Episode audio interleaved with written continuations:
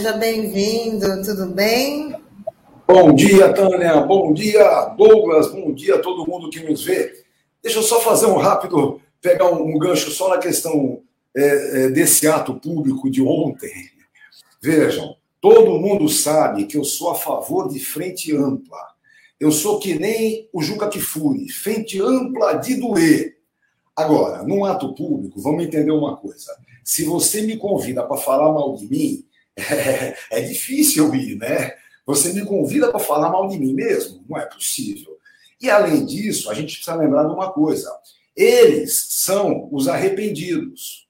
Logo, os arrependidos é que tem que vir para nós. Não é nós para os arrependidos. Então, frente ampla, sim, ampla de doer. Mas, evidentemente, é preciso que a composição dessa frente ampla seja, no mínimo, de respeito. Minimamente de respeito. Nós estamos dizendo há muito tempo, né? a única saída para esse Brasil, a única alegria que a gente tem é que tem um Luiz no fim do túnel. É isso é que está nos fazendo bem. Tem um Luiz no fim do túnel e esses imbecis não estão enxergando bem, que é a única forma de atravessar esse túnel que está aí.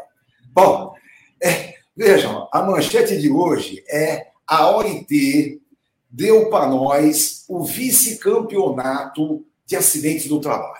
Vou explicar, vou explicar direitinho.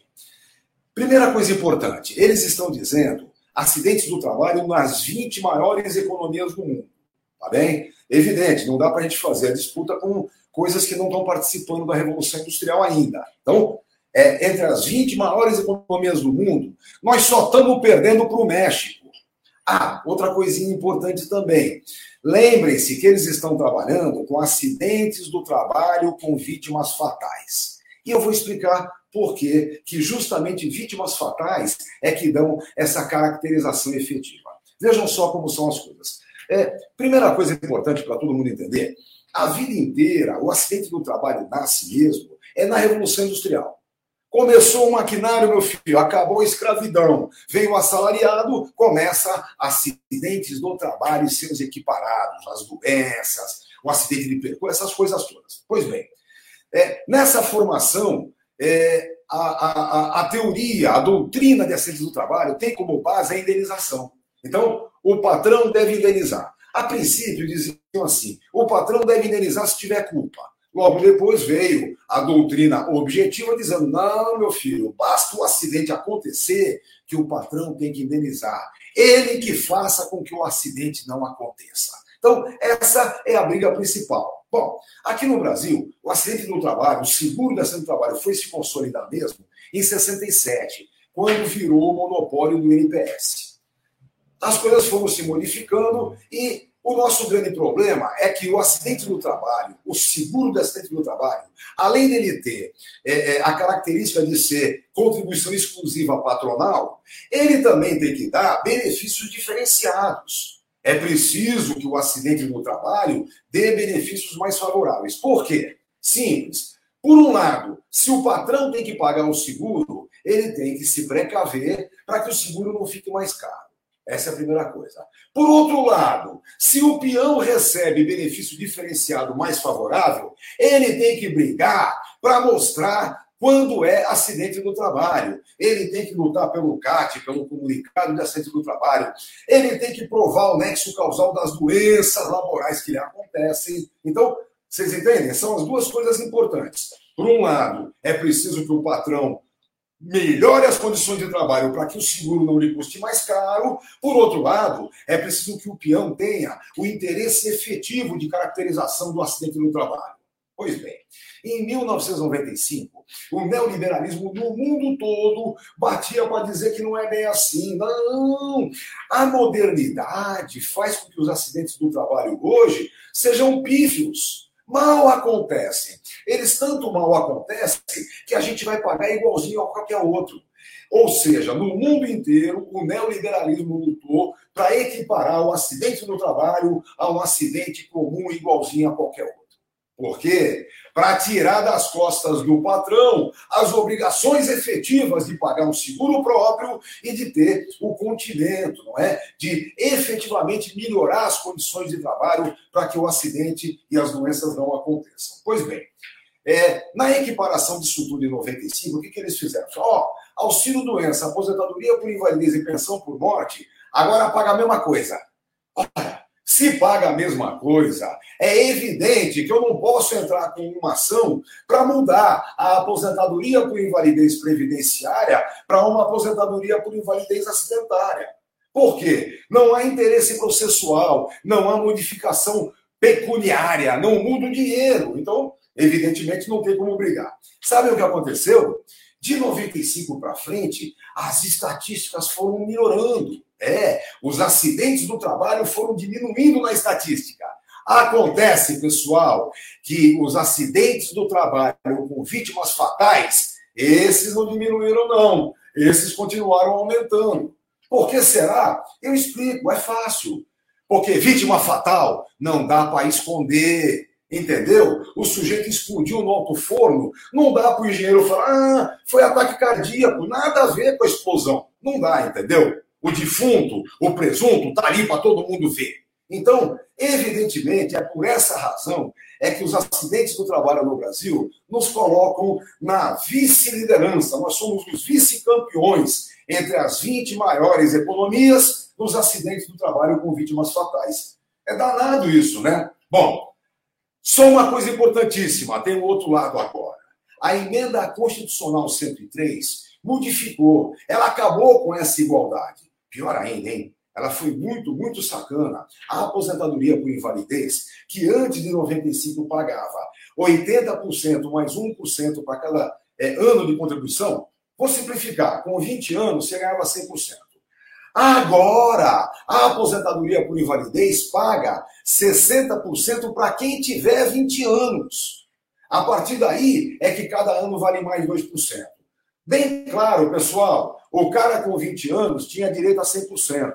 Hoje, para ter 100%, só se tiver 40 anos de contribuição. Então, essa violência na aposentadoria por invalidez fica para nós. Eu espero que não dure, né? Afronta o princípio do não retrocesso, é uma briga importante. Mas, de qualquer forma, no acidente do trabalho, a invalidez paga 100%, qualquer seja o tempo de contribuição que existe. Então, retorna o interesse processual do peão. Vejam, no auxílio doença não mudou nada. Então, enquanto o peão está, trabalhando, está vinculado à empresa, recebendo auxílio doença, não há que brigar, porque paga 91% da média. Agora, se aposentar por invalidez por 60%, a razão de caracterizar o acidente do trabalho é muito maior. Lembrem-se, acidente do trabalho é aquele que acontece a serviço da empresa. São também, como acidentes do trabalho, as doenças, moléstias laborais, que têm relação com o trabalho. E mais ainda, aquele acidente de percurso, indo e voltando do trabalho para casa e vice-versa, continua sendo acidente do trabalho.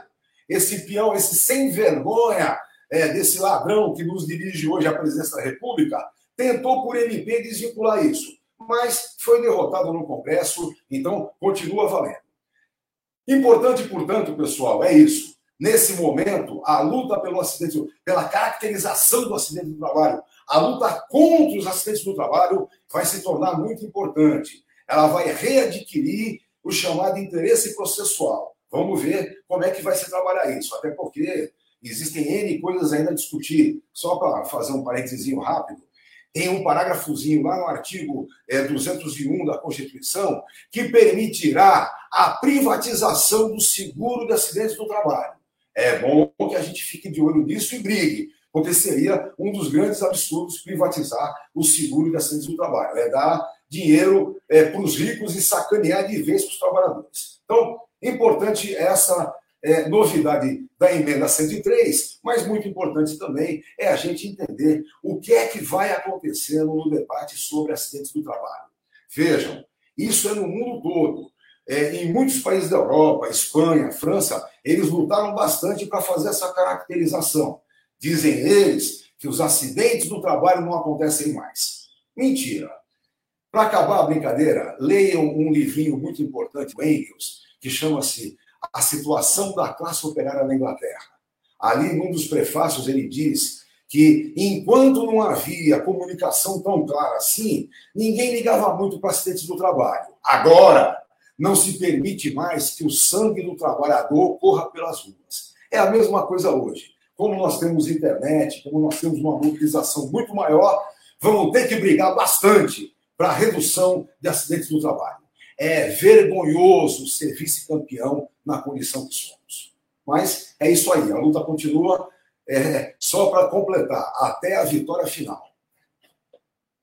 Verdade, Pardal. Pardal, deixa eu aproveitar já para dar um recado, já que a gente está falando de previdência, né? Porque mais de 1 milhão e 300 mil aposentados e pensionistas, eles precisam fazer a prova de vida, caso contrário, não vão receber o benefício por isso é preciso fazer a prova, é necessário acessar o site do INSS entra, ou entrar em contato com o banco onde o pagamento é realizado. Lembrando que essa medida é um dos procedimentos para evitar fraudes e pagamentos indevidos.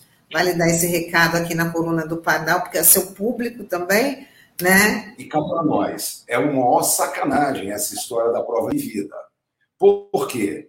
Porque desde o começo da brincadeira da tal da data prévia, da formação da internet, nós tínhamos uma relação direta com a, a, a concessão de atestado de óbito. Cada óbito que sai não cancela o CPF do sujeito, automaticamente tem que cancelar também o benefício previdenciário, sem que a pessoa tenha que sair se esforçando. Às vezes não anda, às vezes tem mil problemas e tem que se esforçar para provar que está vivo. Vamos, vamos falar sério, não é? Bota essa internet para funcionar de verdade e vamos cancelar o que tem que ser cancelado. Essa é a grande questão. Olha, eu digo mais, na verdade, o INSS devia fazer assim. Se o cara é aposentado e tem esposa, eles deveriam pegar o benefício do cara e converter em pensão por morte automaticamente. Isso é possível, mas eles não querem, né? Eles gostam muito de fazer o um não pagamento. O pagamento efetivo não gostam. Então, é verdade, pessoal, fiquem de olho nisso o seu, a sua própria agência bancária pode fazer para você é, é, essa prova de vida, mas xinguem, porque é um absurdo. Eles é que deveriam fazer prova de morte para não pagar, e não a gente fazer prova de vida. É, o Marcos Roberto está dizendo aqui: acidente de trabalho no Brasil é camuflado pela lei, as ocorrências registradas são sempre, estão sempre a caminho, nunca no local frio. Nunca no local frio, acho que é isso. E a Fabiana a questão do seguro de acidente de trabalho é muito importante. O seguro de acidente do trabalho é calculado em 1, 2 ou 3%, que é o risco de acidente de trabalho, multiplicado pelo fator acidentário de prevenção. É aí que o bicho pega. Por quê? Porque é aí que a patrãozada quer esconder tudo para que o seu fato não piore, para que não tenha que pagar mais seguro. É aí que a situação efetivamente pega.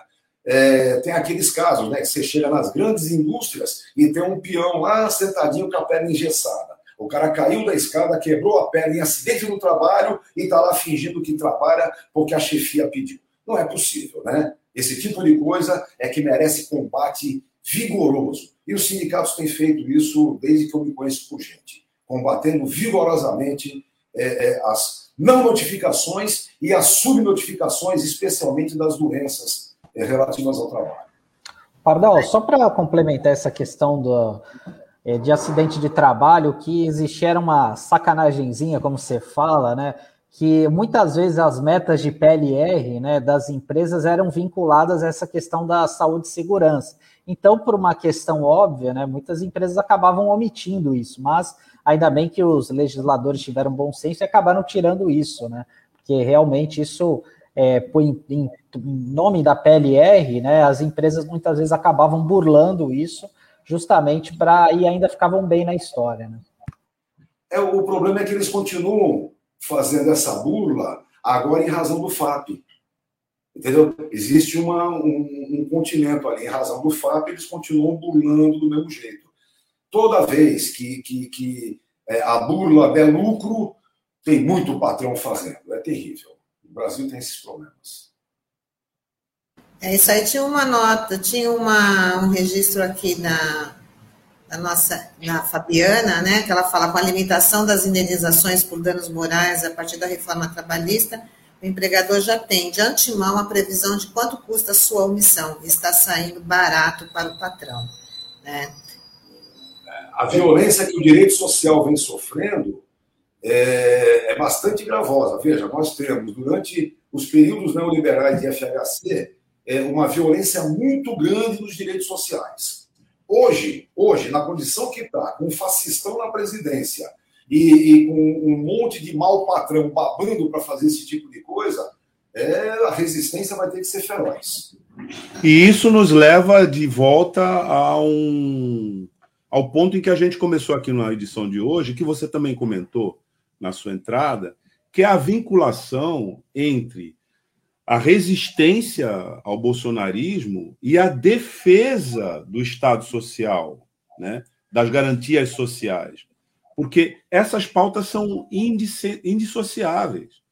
É, e essa é uma das características da oposição liberal que não tem compromisso com essa é, defesa do, das, da proteção social, porque ela está de acordo com a reforma trabalhista, ela está de acordo com a privatização da Previdência, ela está de acordo, em muitos aspectos, com a criminalização dos movimentos sociais, por conta da resistência é, no campo, né, a violência que a gente assiste desde sempre, mas agora no regime neoliberal, com uma autorização expressa através de normativas da presidência da República para que se arme o campo contra os trabalhadores.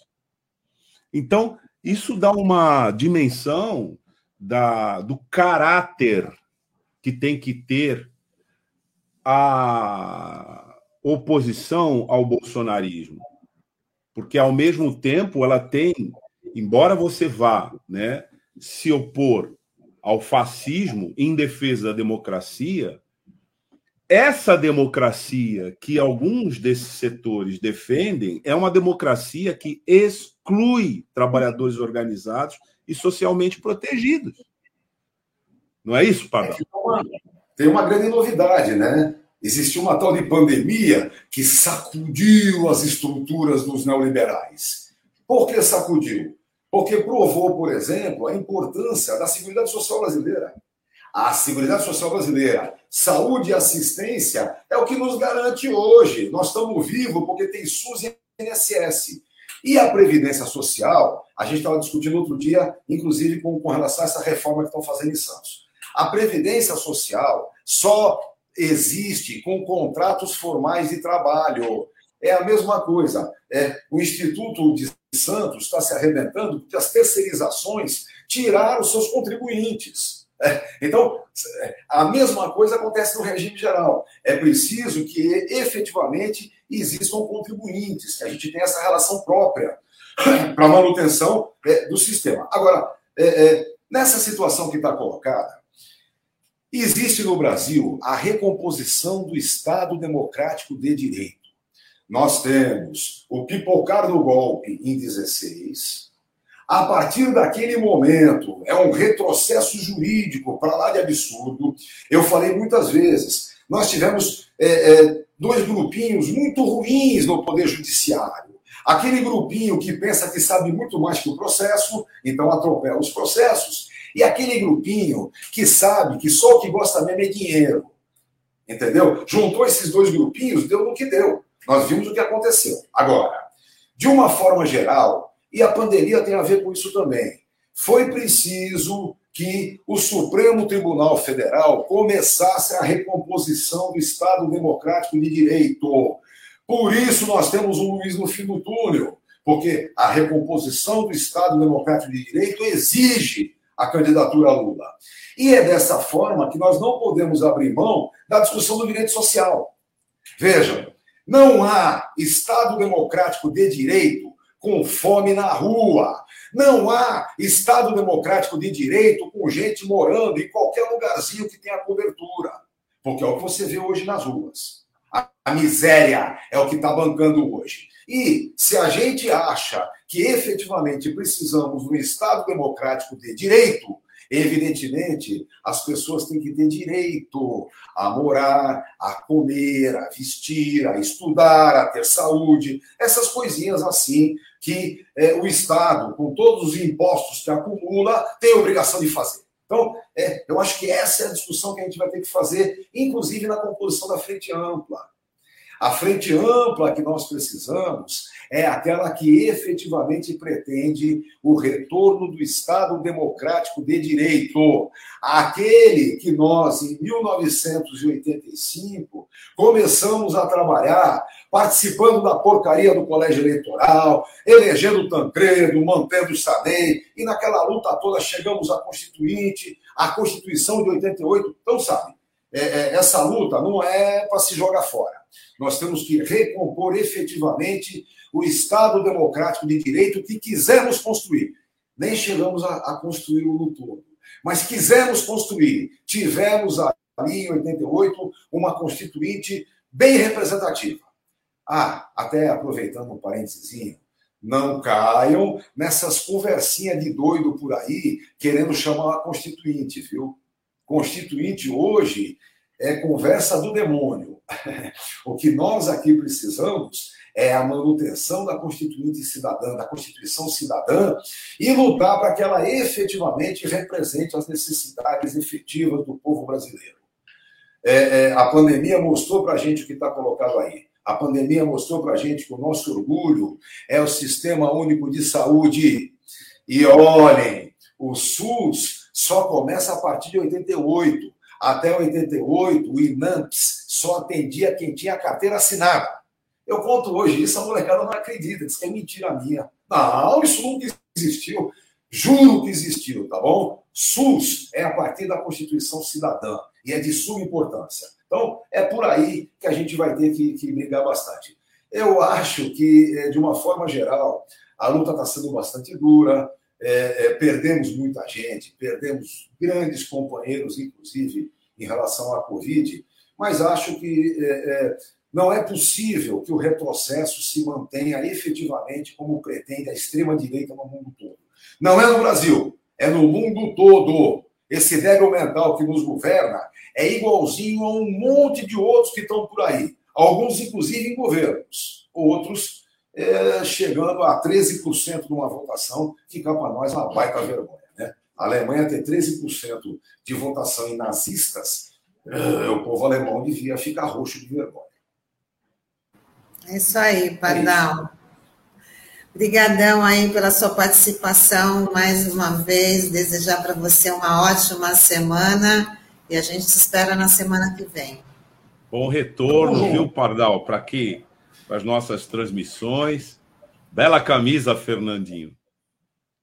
É, sabe o que acontece? Eu sempre faço questão de mostrar que eu sou vermelho.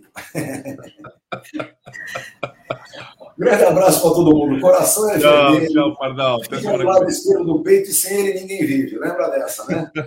Essa era bonita. Coração é vermelho. Fica do lado esquerdo do peito e sem ele ninguém vive. É isso aí. Valeu. Tchau, Pardal. Até semana que vem. Tchau, tchau Pardal. Até. Valeu.